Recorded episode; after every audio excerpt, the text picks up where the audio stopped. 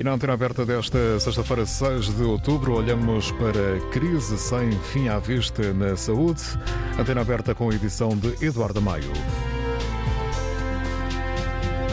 Bom dia, Eduarda. Bom dia. Como é que se resolve o caos nas urgências? É o assunto que trazemos hoje para mais perto dos ouvintes durante a próxima hora. Recordo uma notícia que alguns já terão ouvido, provavelmente há pouco nas notícias, de que a Iniciativa Liberal uh, decidiu hoje chamar à Comissão Parlamentar de Saúde, com caráter de urgência, o bastonário da Ordem dos Médicos, o diretor executivo do Serviço Nacional de Saúde, também o Ministro da Saúde, uh, porque entende que a situação a que se assiste no Serviço Nacional de Saúde não tem precedentes com muitos serviços hospitalares a encerrar, em especialidades, pra, eh, por dificuldade em assegurar uh, as escalas. O caos instalou-se, diz a Iniciativa Liberal, e a prestação de cuidados de saúde está uh, comprometida. Estamos em vésperas do Governo apresentar o orçamento e algumas das soluções podem passar também por este orçamento para 2024. Um, diz hoje o Expresso, escreve hoje o Expresso que o caos nas urgências uh, ameaça abrir divisões profundas no Partido Socialista. Há socialistas que estão preocupados com a situação insustentável do Serviço Nacional de Saúde. Um deles é António Lacerda Salles, eh, que foi secretário de Estado da Saúde. Ele diz ao Expresso que está preocupado porque um, urgências fechadas eh, quer dizer menos proximidade das populações e também a degradação das condições de acesso à saúde. António Costa, o Primeiro-Ministro, tem garantido nesta matéria que a crise das urgências não é um problema de dinheiro, é antes um problema de gestão. Nos últimos oito anos, as despesas com pessoal subiram 2 milhões e meio de euros eh, na saúde, mas há também quem dentro do Partido Socialista entenda que a forma de fazer a paz com os profissionais de saúde e de colocar o funcionamento das urgências, uh, uh, colocar o funcionamento das urgências como deve estar no futuro, passa por um aumento da despesa neste setor. Já lá vão 16 meses de negociações. A Ordem dos Médicos entrou esta semana no diálogo de uma forma direta com o Ministro para tentar refazer o caminho das conversações entre o Governo e os médicos. E esta manhã, na Antena 1, Carlos Cortes, bastonário da Ordem dos Médicos, acusou o Governo de se ter desleixado ao longo de anos, ter desleixado a questão dos recursos humanos anos médicos no Serviço Nacional de Saúde e de ter construído um sistema de serviço de urgências que é feito à base de horas extraordinárias. Um sistema que está a desmoronar-se como um castelo de cartas. Carlos Cortes, é claro, não bastam promessas e boas intenções do governo. É preciso, muito rapidamente, encontrar soluções para resolver um problema que foi criado pelo governo, pela inanição, passividade do governo em resolver a questão dos recursos humanos médicos no Serviço Nacional de Saúde. Os médicos, em primeiro lugar, têm um horário de trabalho, normalmente 40 horas. Além desse horário de trabalho, são obrigados a fazer, no mínimo, 150 horas. Muitos deles já fizeram 150, 200, 400, 800 e até 1000 horas extraordinárias até agora, portanto, estamos a falar do número anual.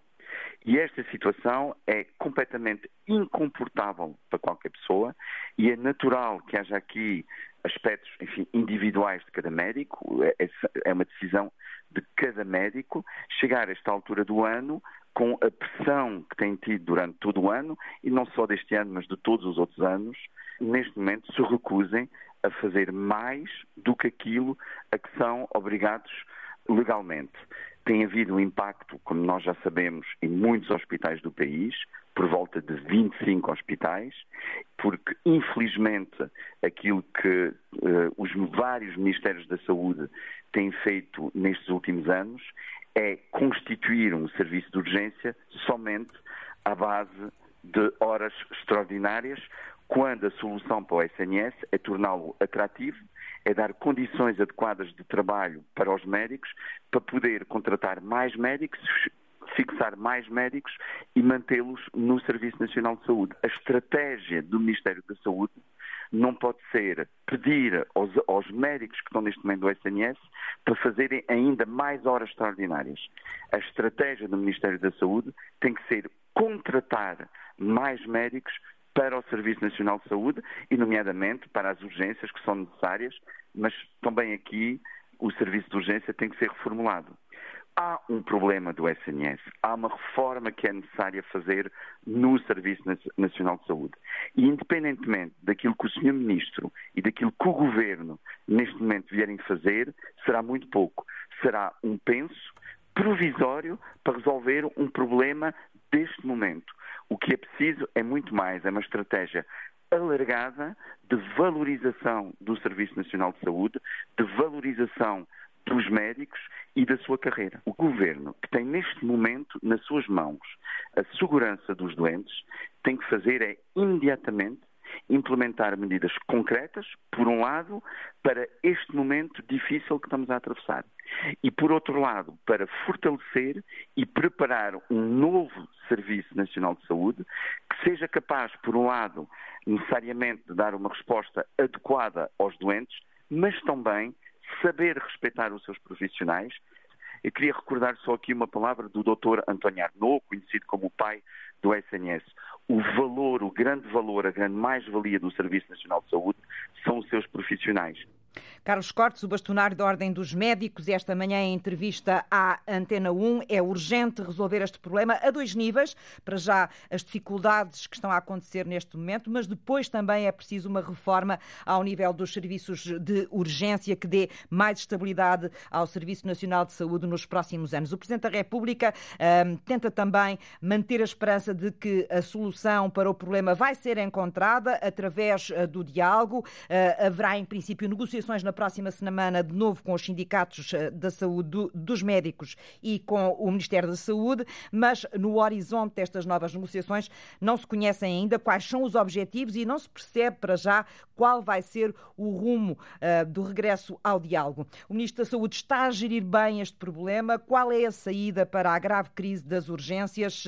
Pagar mais aos médicos? Reorganizar a gestão destes serviços? São questões que colocamos esta manhã. E antes de conversarmos com os ouvintes, já a seguir, vamos para já perceber como é que pode ser este fim de semana que está aí à porta e que se antevê difícil em muitas unidades de saúde. Rosa Azevedo. Os hospitais de Vila Real, Amigo e Chaves vão concentrar o serviço de urgência em Vila Real.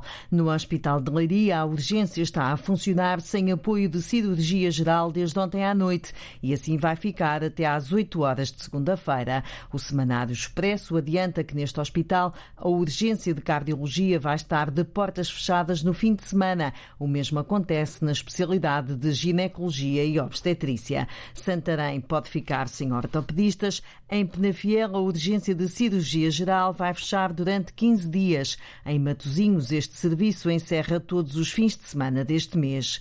No Hospital de Aveiro, as equipas que deviam ter três elementos estão a funcionar com dois médicos. Em Viana do Castelo, dos quatro médicos habituais, estão escalados três. A partir das oito da noite, só ficam dois. Para conseguir internistas e anestesistas para o serviço de urgência, foram canceladas consultas e cirurgias. Um autêntico quebra-cabeças este de tentar completar escalas nas urgências, eh, com muitas dificuldades em vários pontos do país, como ouvimos aqui eh, durante este fim de semana. Bom dia, Manuel Pereira, está a ligar-nos de Sesimbra. Qual é o seu grau de preocupação com este assunto? Bom dia. Bom dia. Claro que estou preocupado, mas suponho que as soluções apresentadas são ótimas para destruir o Serviço Nacional de Saúde e acho que o Serviço Nacional de Saúde está neste momento a ser vítima de um ataque cerrado, quer por toda a direita, quer por uma grande parte do próprio partido do governo. E é um ataque que já se vem prolongando.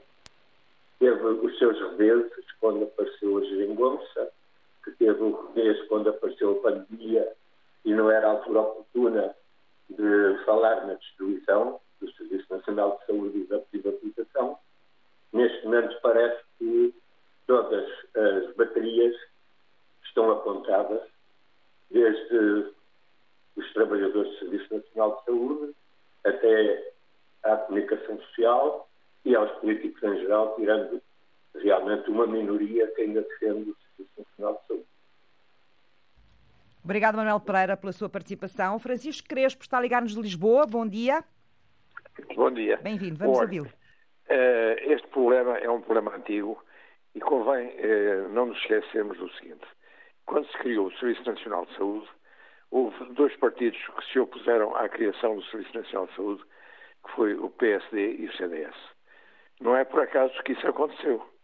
E, portanto, eh, o espírito que estava subjacente a estes eh, votos eh, subsistiu. O que aconteceu foi o seguinte: eu sou médico, trabalhei eh, toda a vida no Serviço Nacional de Saúde, eh, participei na criação do, do, do, do, Serviço Nacional de Saúde eh, e, curiosamente, houve várias modificações que se deram e que, inevitavelmente, vieram conduzir a isto. Quando eu era médico e tirei a especialidade, os médicos que tiravam a especialidade não podiam, imediatamente após terem obtido o título, virem para qualquer outra atividade fora do Serviço Nacional de Saúde. Porquê? Porque quem pagava a formação da especialidade era o Estado, éramos todos nós. Ora, muito bem, como recompensa disso, o, os médicos que, eh, tinham que ficar, já não me lembro muito bem se eram três, se eram quatro anos, eh, eh, a funcionar Serviço Nacional, como acontecia, por exemplo, em relação aos oficiais da Força Aérea, que queriam sair para ir para a TAP, tinham que ficar X anos, porque a formação tinha sido dada pelo, pelo Estado. Ora, muito bem, acabaram com isso. Neste momento, o que acontece é que os médicos mal acabam a especialidade vão para o da rua. Ora bem, isto vem empobrecer, isto foi uma das razões, mas não foi só esta, que vieram criar eh, a falta de médicos no Serviço Nacional de Saúde, que funcionava impecavelmente. Nós tínhamos uma qualidade do, exercício da profissão, tínhamos imenso prazer em exercer no Serviço Nacional de Saúde. E hoje os médicos continuam a sentir que, apesar de tudo, preferiam continuar no Serviço Nacional de Saúde, só que a ganharem o que eles ganham é praticamente impossível. E não vale a pena estarmos a, a adiar este problema. Parece que houve eleições e que nós estamos a votar exatamente como alguns partidos eh, que estão neste momento à oposição desejavam, que era terminar com o Serviço Nacional de Saúde. Pegando mal, eles hoje ganham menos do que eu ganhava. Eu tenho 82 anos, estou reformado há uma seis anos e ganhava mais na altura do que eles ganham hoje. Portanto, é evidente que enquanto não se resolver este problema e não se pagar com, como deve ser, com, com seriedade, todo o pessoal que lá trabalha, é evidente que as pessoas não podem aguentar e, portanto, vão fugir. E isto é um erro, porque eh, além da falta que fazem, o Estado está a pagar depois muito mais caro, porque estes médicos vão para o privado, as pessoas vão para o privado e ainda por cima o Estado vai subsidiar eh, o, o, tudo aquilo que é feito em privado, os doentes que lá vão. Portanto, do ponto de vista financeiro é um absurdo e do ponto de vista ético é outro absurdo. E enquanto não resolvermos isto, qualquer dia os desgraçados das pessoas que não têm recursos não têm onde poder ir, porque não têm médico em parte nenhuma. Portanto, têm que rapidamente resolver este problema e o problema, para mim, fundamental é pagarem decentemente às pessoas que trabalham no Serviço Nacional de Saúde. Claro que há aspectos, outros aspectos que é os equipamentos e todas as coisas que neste momento fazem falta, mas isto não aconteceu por milagre. Isto teve uma sequência e há responsáveis disto. Não é só este, este governo. O que parece é que este governo está a fazer o jogo do que a oposição desejava. Francisco Crespo, muito obrigada por ter vindo à antena aberta, por nos ter dado aqui também a sua opinião experiente, uma vez que uh, trabalhou como médico durante muito tempo no Serviço Nacional de Saúde. Dr. Roque da Cunha, bom dia, o presidente do Sindicato Independente dos Médicos. Há notícias de que vão voltar a sentar-se à mesa para a semana com o Ministério da Saúde. Uh, que notícias tem disso também? Uh, e qual é a sua expectativa ou a expectativa do sindicato nesta altura? Muito bom dia. Bom dia. Uh, temos, de facto, a indicação que iremos ter uh, com os nossos colegas da FNAM uma reunião com o Ministério da Saúde, ainda não está marcado, enfim, provavelmente ainda será, não tem dia. será na semana a seguir à próxima, uh, mas dar nota que, de facto, a situação que chegamos é algo que não pode nem deve surpreender quem nos governa há oito anos. Não é? O ano passado, para, ter uma, para termos uma ideia, os médicos fizeram 5 milhões e 500 mil horas extraordinárias, ao mesmo tempo que o Estado despendeu cerca de 162 Sim. milhões de euros em prestadores de serviço. Sim. Há dados e, portanto, até deste ano, já até agosto, o Serviço Nacional tinha mais de 4 milhões de horas extraordinárias eh, e mais de 3 milhões de horas em trabalho à tarefa. Justamente, e portanto, qualquer pessoa minimamente sensata percebe que se é possível, durante, por exemplo, a pandemia, os médicos terem feito esse sobreesforço uh, quase inumano de, de garantir o funcionamento dos serviços, o facto de o ano passado terem rescindido cerca de mil médicos, o facto de sabermos que nos próximos Uh, cerca de 2.500 médicos, para além daqueles 2.000 que se reformaram nos últimos anos. Uh, ao mesmo tempo que há incapacidade de uh, contratar médicos, a situação é de facto uma situação muitíssimo preocupante, mais preocupante ainda, dada a insensibilidade do Sr. Primeiro-Ministro e do Sr. Ministro das Finanças e também do Dr. Manuel Pizarro.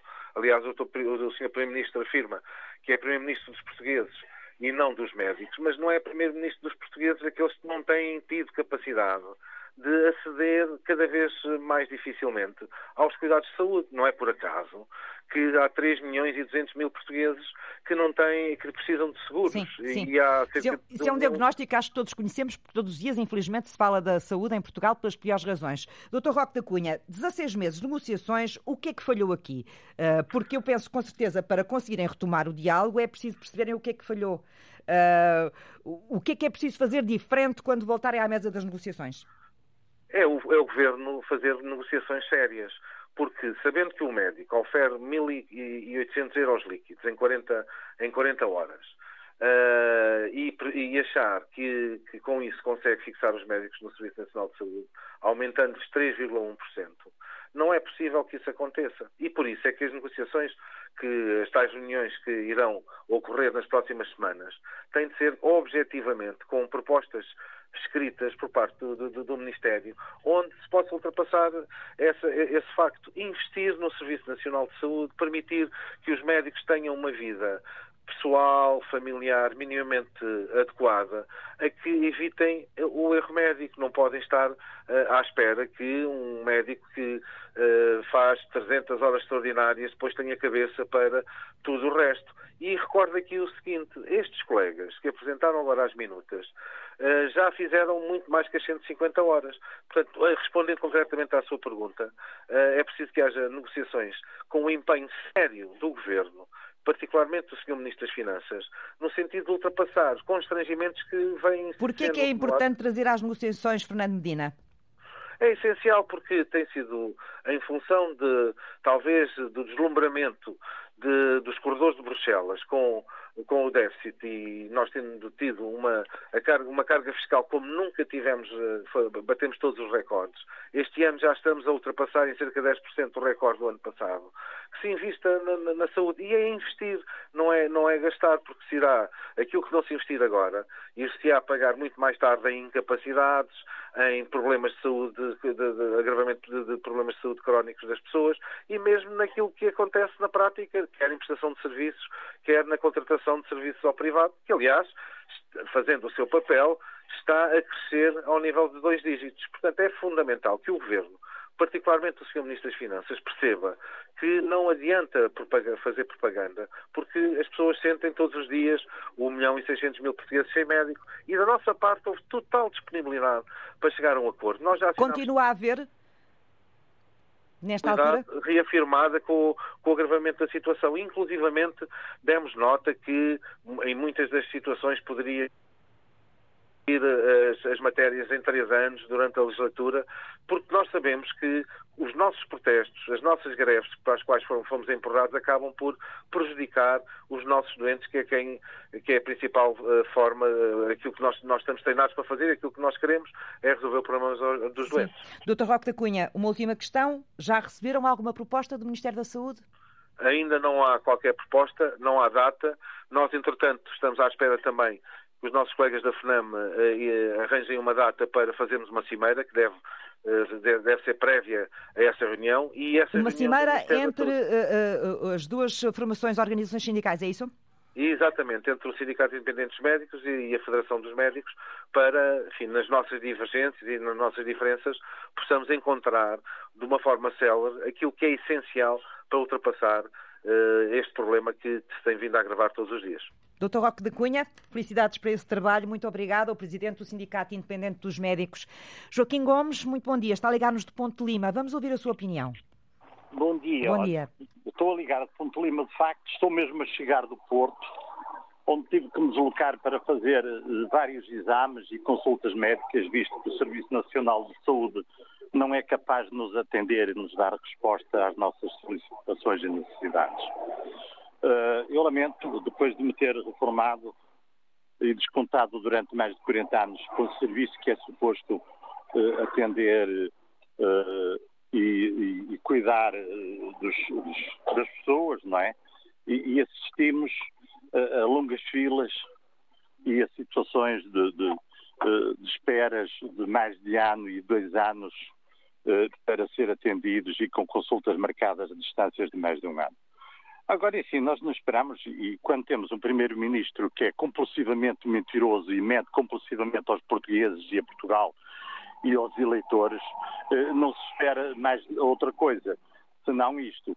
Eh, e quando vimos há dias, há dois ou três dias atrás, o, o Ministro da Saúde a dizer que o Serviço Nacional de Saúde sempre funcionou desta maneira, com hospitais fechados, uh, e funcionou desta maneira eh, graças à benevolência dos, dos médicos, isso é uma grande falência, não é? Quer dizer, não tem cabimento nenhum.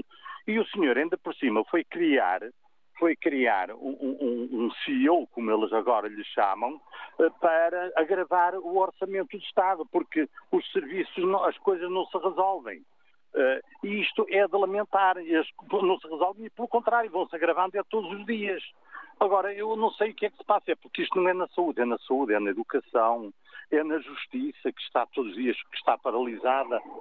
Uh, não, percebo, não percebo o que é que se está a passar. Agora, dizendo que o Serviço Nacional de Saúde, uh, e quando eles alegam, eles, o governo, alega serem os pais da, da do Serviço Nacional de Saúde, eles não deixam é de ser e são pura e simplesmente os coveiros do Serviço Nacional de Saúde. Bom dia e paz. Bom dia, Joaquim Gomes. Bom fim de semana. Ligou-nos de Ponte Lima, este ouvinte. Vitória Martins é a vice-presidente da Federação Nacional dos Médicos. Bem-vinda à Antena Aberta. Obrigada por estar connosco.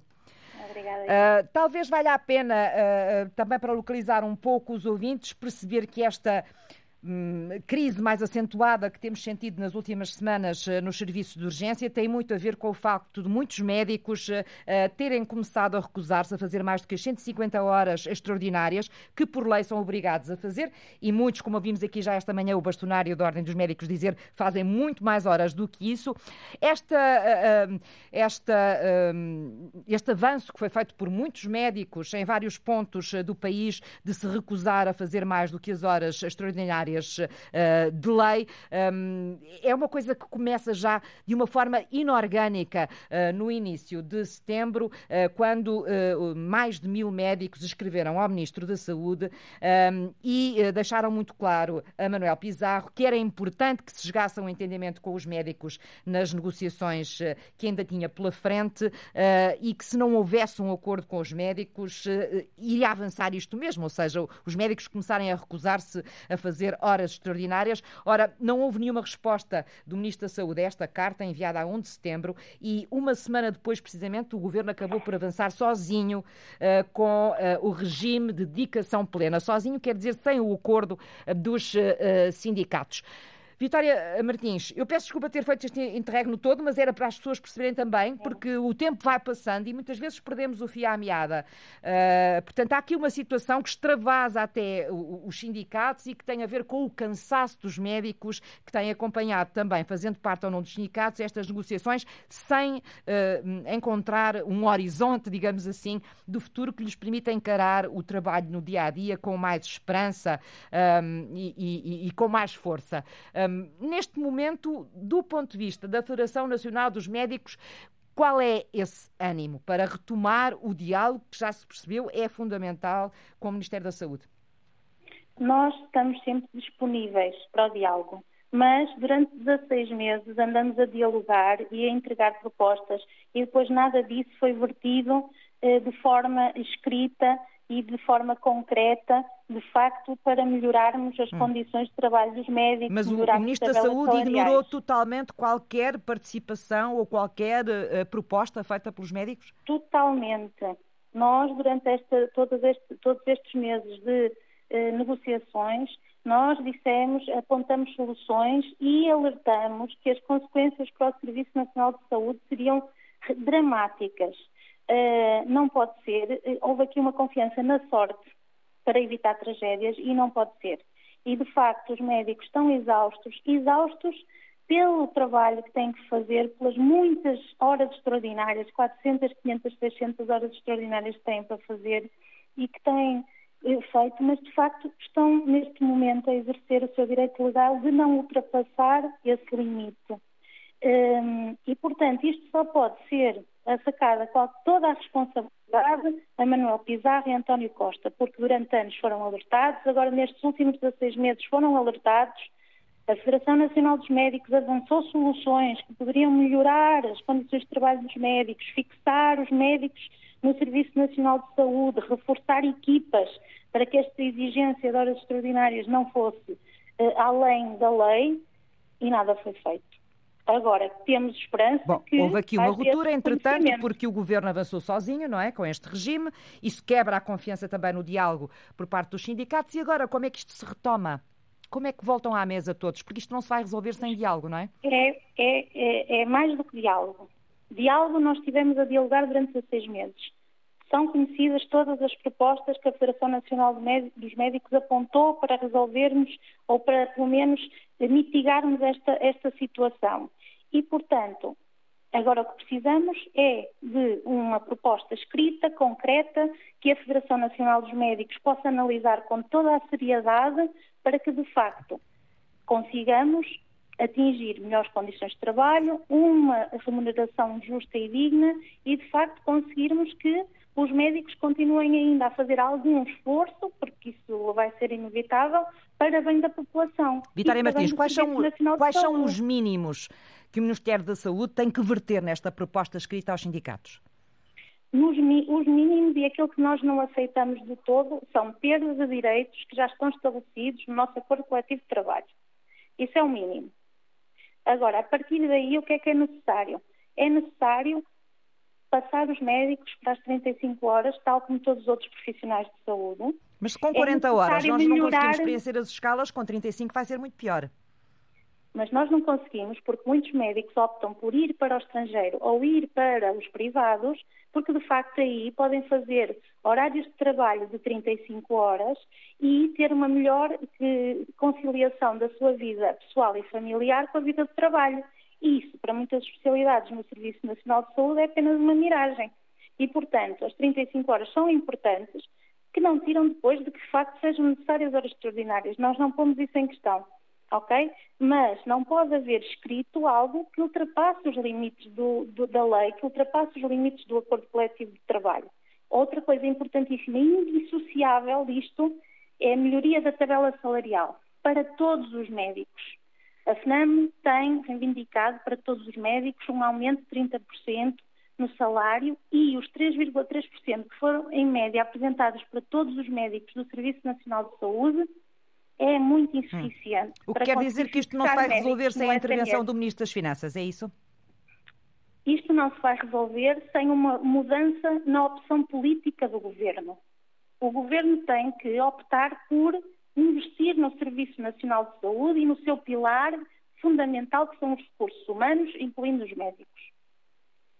Vitória Martins, uma última questão. Há pouco a Roque da Cunha falava aqui de um encontro que está a ser preparado entre os sindicatos, portanto, o Sindicato Independente dos Médicos e a Federação Nacional dos Médicos, penso eu, para planearem melhor a forma como depois vão uh, negociar com o governo. Uh, o que é que esta cimeira representa para a FNAM? Ou o que é que esperam dela? Uh, a Federação Nacional dos Médicos, como é óbvio, está eh, unida com todos os médicos e todas as associações médicas na defesa do Serviço Nacional de Saúde e na melhoria das condições de trabalho e salariais dos médicos. E, portanto, nós temos agendada em frente ao Ministério uma manifestação no dia 17 de outubro, às 15 horas, para pedir um plano escrito emergente para resolver esta situação. E contamos com todas as associações médicas e todos os médicos para exigir Sim. este plano que Mas até não agora está a explicar o vosso encontro com o CIM. Como é óbvio, o CIM sendo um outro sindicato médico, nós temos que saber se o, o, o Sindicato Independente dos Médicos quer, e eu acho que sim, porque é, é mais o que nos une do que aquilo que nos separa, e portanto nós estamos unidos nesta batalha e esperamos de facto que haja uma união para que tenhamos cada vez mais força para Sim. reclamar e para salvar o Serviço Nacional de Saúde. Obrigada, é Vitória Martins, pelos seus esclarecimentos, pela informação que aqui nos deixou. A vice-presidente da Federação Nacional dos Médicos. No Porto tem o um ouvinte Carlos Lopes. Muito bom dia. Carlos, bem-vindo. Muito bom dia. Permitem-me cumprimentá-lo a si e aos ouvintes da Antena Aberta. Uh, no meio disto tudo, o Serviço Nacional de Saúde existe não para dar emprego aos médicos, mas para servir os cidadãos, para servir os portugueses, para servir as pessoas que estão doentes e que não têm possibilidades financeiras de ir ao hospital privado. E temos aqui no meio uns doentes, ouvimos as reivindicações que a Antena 1 agora apresentou, do sindicato, da federação, também o senhor bastonário. Existe também um movimento que já vai em 5 mil médicos, mas todos eles falam dos seus problemas salariais, têm direito a isso, uh, do acordo coletivo de trabalho, do, das horas extraordinárias, mas eu relembro que há décadas que em Portugal, no Serviço Nacional de Saúde, existem prestadores de serviços de saúde particulares. Há décadas que isso existe. E só agora é que se lembraram que efetivamente isso é um problema. E quando isto é um pau de dois bicos, é que num dos bicos existe toda esta movimentação que estamos a ver dos médicos, no outro, no outro bico existem os doentes, existe a população. Existe um governo que tem que dialogar com os médicos para prestar o Serviço Nacional de Saúde numa modalidade que vem, seja conveniente para as pessoas, não totalmente conveniente para quem presta esses serviços, que são os médicos. E há uma insensibilidade nestas reivindicações que os médicos estão a fazer em não ter em consideração que efetivamente estão a prestar um serviço digno e têm dignidade no seu trabalho, têm que ser bem remunerados, mas não venham sempre com aquela ameaça, porque senão vão para o privado, que está a crescer ao que parece a dois dígitos, ou vão para os jovens médicos para o estrangeiro. E é por isso que o diálogo efetivamente tem que ser permanente. E só para terminar, ao que parece, eh, segundo ouvi a Deus, ou terei ouvido mal, o Ministro das Finanças, Medinas, não está a aplicar cativações. Se calhar aplica outra coisa qualquer com outro nome, mas aquelas célebres cativações que havia há anos atrás deixou de existir. E se o seu Primeiro-Ministro diz que não é problema de dinheiro, que cada vez mais os orçamentos eh, de Estado mostram que há cada vez mais dinheiro a entrar no Serviço Nacional de Saúde, então ele está efetivamente a ser mal gerido. Desejo um bom dia. Muito obrigado. Bom dia e bom fim de semana, Carlos Lopes. Obrigada por ter vindo. António Correia está no Funchal. Vamos ouvi-lo. Bom dia. Uh, muito bom dia. Muito bom dia. Uh, Fala-se do continente, mas olha que, olha que aqui na Madeira não estamos, na região adona da Madeira, não estamos nada melhor, até pelo contrário.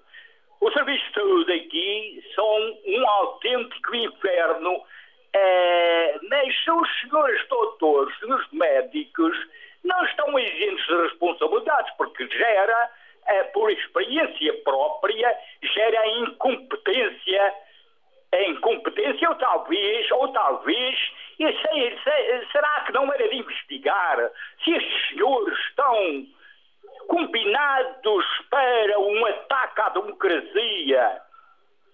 Uh, digamos, é, é, é aqui é outro partido. É outro partido na governação. No entanto, está melhor do que o continente.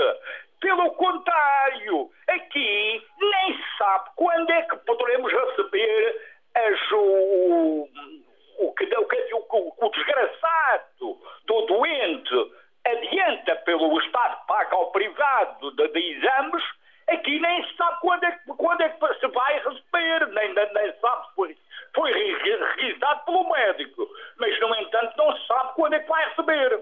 Veja lá, mas, mas pior ainda, mas pior ainda, o, o, o, a serviço está tão bom que é uma temporada, eu tenho, eu falo de um caso concreto, eu tenho um problema gravíssimo de, de gravíssimo de, de cardiologia e andaram a fazer, a fazer-me receber um pacemaker. Eu sei, eu para mim estou obrigado a levar para o lado que foi para receberem as comissões.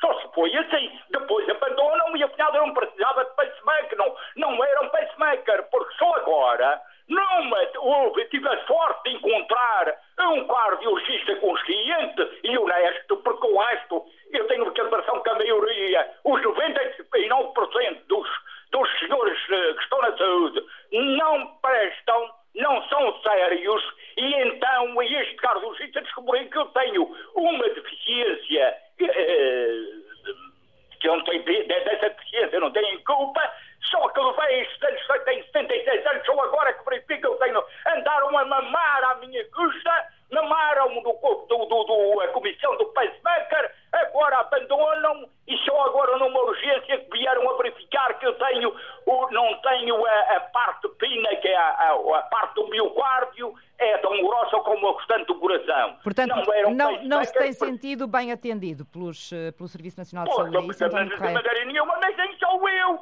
Portanto, eu não posso dizer que esta classe merece respeito. Apareceu um, um por cento que vá, este tive a sorte de encontrar este, mas fui agora com 76 anos e já anda antes dos 18 anos. Não venham os senhores também da outra, porque aqui é outro partido, e não venham os senhores da direita, da extrema-direita, dizer que foi lá melhor, porque são os mesmos bandidos de outrora a extrema-direita que, que, agora quer calgar o poder também é a mesma, a mesma bandagem que outra hora me fez sofrer. E não posso dizer bem desta gente. E os, e os, os, os senhores de agora estão agora a querer voltar e organizaram-se, porque eles ficaram, veio o 25 de Abril, mas eles ficaram por aí, organizou-se agora professores, organizou-se os os médicos organizaram-se, os, os enfermeiros, tudo bandidos. E, o povo está a pensar que esta gente tem razão.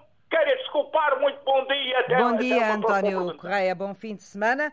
Já percebemos do teu ponto de vista também eh, na Madeira a, eh, a saúde, o acesso à saúde não está uh, melhor do que no continente. Tenho comigo Eduardo Costa, é o presidente da Associação Portuguesa de Economia da Saúde. Eduardo Costa, muito bom dia e obrigada por estar connosco.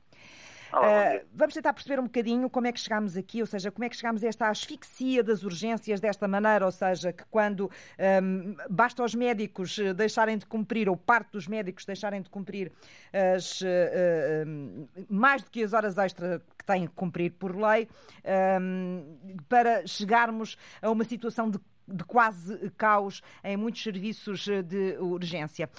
Uh, o, o, bastonário da Ordem dos Médicos falava esta manhã de uma questão que é o facto de, ao longo de anos, uh, se ter pendurado as urgências um, num sistema de horas extraordinárias. E, de acordo com as informações mais recentes que existem uh, da Administração Central do Sistema de Saúde, cerca de metade dos turnos das urgências é assegurado por médicos, prestadores de serviços, e a outra metade, precisamente, é feita com o recurso às horas extraordinárias. Isto é um sistema sustentável, no seu entender?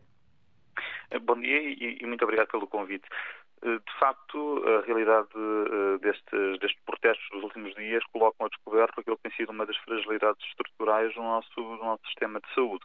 Eh, nós verificamos, de facto, que o recurso, quer às horas extraordinárias, quer aos médicos tarefeiros, é particularmente relevante em alguns serviços de saúde e em alguns hospitais, e neste caso concreto nos serviços de urgência. E, portanto, fica descoberto o facto que, na ausência destes profissionais de saúde, estes serviços acabam por, por colapsar. Isto é um problema, obviamente, é um problema, obviamente, gravíssimo, na medida em que os serviços de urgência são a porta de entrada uh, dos cidadãos para o Serviço Nacional de Saúde, através dos cuidados de saúde hospitalares, e, portanto, coloca aqui uma grande pressão, uma grande pressão no sistema, quer nos grandes centros urbanos, mas em particular fora das áreas urbanas de Lisboa, de Lisboa e Porto. Uhum. E, e, e permita-me acrescentar que diga, diga. O, o, facto de sistemas que funcionam única e exclusivamente à base de horas extraordinárias de contratação de uh, médicos serafeiros, portanto não fazem parte dos hospitais, uh, demonstra que existe aqui uma falta de capacidade de retenção e de atração de profissionais de saúde, mas também uma falta de planeamento uh, para garantir que estes serviços efetivamente conseguem, conseguem funcionar de forma regular. As horas extraordinárias por si só são um instrumento normal de gestão. Portanto, é normal que se, recu se, se, recorram a horas extraordinárias quando temos situações de uh, dificuldades em preencher um turno, picos de procura, etc. Nós não podemos recorrer permanentemente às horas extraordinárias como uma solução uh, permanente para as necessidades de, de um serviço de urgência. Sim. O que quer dizer então que ao longo dos anos fomos tendo uma gestão dos serviços de urgência um bocadinho, como dizemos à portuguesa, de calças na mão, não é? Pendurada uh, por fios. Uh, nós tivemos Sim. alguns bons exemplos no passado de outros modelos, uh, nomeadamente no Hospital de São João no Porto, no início deste século, uh, em que havia unidades específicas, equipas próprias para trabalharem no serviço de urgências e as parcerias público-privadas, alguns hospitais que trabalharam com estas parcerias também funcionaram nesse sistema. Depois veio a Troika e houve uma enxurrada, digamos assim, as administrações hospitalares deixaram de ter uh, autonomia para para diferenciar os vencimentos, porque quem trabalhava nestas equipas ganhava mais, como é óbvio, porque tinha também um trabalho mais eh, penoso, e nunca mais se reconstituiu este sistema, este modelo. Este é o modelo que é preciso. Há outros modelos que podemos ir buscar que tornem uh, os nossos serviços de urgência mais uh, resilientes. Eduardo Costa. Sim, esse é um potencial eh, é um potencial caminho que pode efetivamente ajudar aqui a resolver a resolver esta situação. Como disse muito bem, a forma como o nosso serviço de urgências eh, no país todo estão organizados eh, já vem de trás, porque não é uma situação não é uma situação nova. O único a questão aqui coloca-se com a saturação que os profissionais de saúde sentem neste momento, a questão das negociações que estão no impasse com o Ministério da Saúde e que na prática se traduziu nesta indisponibilidade para ir além das 150 Sim. horas. Mas bastou essa gota d'água para perceber como o sistema é frágil, não é? Exatamente. Ainda que uh, esta questão dos serviços de urgências seja particularmente problemática nestes dias e agora no próximo fim de semana, mas uh, basta recordarmos, no ano passado tínhamos um grande problema com os serviços de urgências, por exemplo, da uh, ginecologia e obstetrícia no país, no país todo também. Portanto, infelizmente, nós temos tido problemas recorrentes com os serviços de urgências. Eu diria que uma das grandes razões que motivam este problema é a falta de encararmos os serviços de urgência como efetivamente um serviço dos hospitais. Ou seja, como estava a dizer muito bem, a maior, a maior parte dos serviços serviços de urgências em Portugal não têm equipas próprias, não têm um conjunto de profissionais que presta serviço dentro uh, desses, desses serviços de urgências, ao contrário daquilo que acontece nas cardiologias, na cirurgia geral uh, e nos outros serviços todos dos hospitais. Pode contribuir para isto também o facto de não termos em Portugal, ao contrário do que acontece noutros países, por exemplo, a medicina de urgência como especialidade médica. Exatamente, que é uma questão que anda há anos também e que tem sido chumbada pela ordem uh, dos médicos, que também tem aqui algumas responsabilidades. Sim, recentemente uh, houve uma proposta nesse sentido que foi, que foi novamente chumbada. Uh, e claro que não é a única solução, mas certamente poderia contribuir para tentar profissionalizar um bocadinho aquilo que é o funcionamento dos nossos, dos nossos serviços de urgências.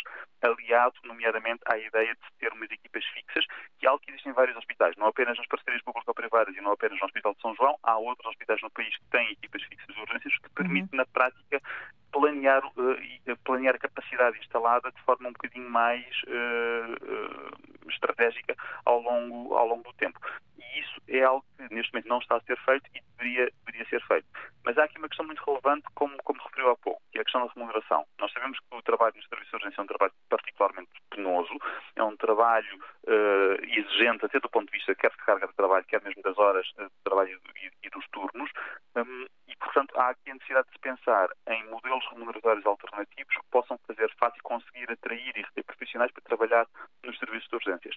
Os centros de responsabilidade integrados, que neste momento é um mecanismo que existe em alguns hospitais e principalmente focados nas partes cirúrgicas, pode vir a ser importado para os serviços de urgências. Isto Sim. foi uma medida que foi Sim. anunciada recentemente teremos que aguardar para ver como é Ministro da Saúde também tinha já no início deste ano prometido criar equipas dedicadas uh, para os serviços de urgência, pelo menos nos, uhum. nos, nos, principais hospitais, ou nos maiores hospitais, uh, melhor dizendo, uh, mas até agora isso não avançou. Vou deixar-lhe uma última questão, porque já não tenho mais tempo, mas queria perceber um bocadinho aqui, em relação ao orçamento que vamos ter aí de 2024, e alguma pressão parece existir sobre o Ministério das Finanças em relação a. Um, um, investir mais. Os médicos uhum. dizem investir, há quem diga que é despesa, há quem diga que é investimento. Nesta área, para resolver o problema, nomeadamente dos médicos, uh, o que é que podemos esperar, Eduardo Costa, deste orçamento, ou até que ponto é que ele pode ser também decisivo e dar aqui um, o avanço que é preciso para se chegar a um entendimento? Uh, e, e, diz muito bem, portanto, isto, isto traduz-se quer em despesa, quer em investimento, porque na prática a despesa em saúde acaba por ser também um investimento no estado de saúde da nossa, da nossa população. Uh, os últimos anos têm sido marcados por, por, aumentos substanciais naquilo que é o volume de, de dinheiro transferido para o Serviço Nacional de Saúde uh, e, portanto, apesar de existir sempre essa tensão entre o Ministério da Saúde e o Ministério das Finanças, é verdade que ao longo dos últimos anos o orçamento para o Serviço Nacional de Saúde aumentou substancialmente. E, portanto, apesar desse aumento substancial no orçamento e até no número de contratações, aquilo que temos de verificar é que as dificuldades para o próprio Serviço Nacional de Saúde não têm estado a diminuir antes, pelo contrário. O que, no meu entender, significa que a questão financeira é importante, mas não é a única questão que está aqui em cima da mesa. Pronto, temos que trabalhar ao nível de, dos modelos de gestão, dos modelos de financiamento e da organização dos próprios cuidados de saúde. Nesse sentido, algumas das medidas que foram anunciadas recentemente, as unidades locais de saúde, a generalização das Devem entrar a funcionar para o ano? Exatamente, poderão vir a contribuir para alguma dessas mudanças. Teremos que aguardar para saber um bocadinho os detalhes e a forma prática como isso... Exato, como isso mas temos aqui claro. um momento que é de urgência até lá, não é? Exatamente, exatamente. Claro que isso vai necessitar mais investimento e eu acredito que o orçamento para o próximo ano trará, a par daquilo que foram os orçamentos dos anos anteriores, mais investimento para, para o Serviço Nacional de Saúde. Só não podemos é baixar os braços uh, na medida em que o, o, investimento por si só não resolve os problemas do Serviço Nacional de Saúde. Precisamos garantir que esse dinheiro é efetivamente utilizado em modelos que façam sentido, promovam uma utilização Sim, racional dos recursos. Tem uma gestão racional e eficaz, não é? Exatamente. Pois, é preciso as duas coisas em conjunto, na verdade. Eduardo Costa, muito obrigada uh, pela sua análise, pela informação que aqui nos deixou também. Terminamos a antena aberta com o Presidente da Associação Portuguesa de Economia da Saúde. Vamos voltar na segunda-feira com outro assunto para debater com os ouvintes. Até lá, tenham um bom fim de semana.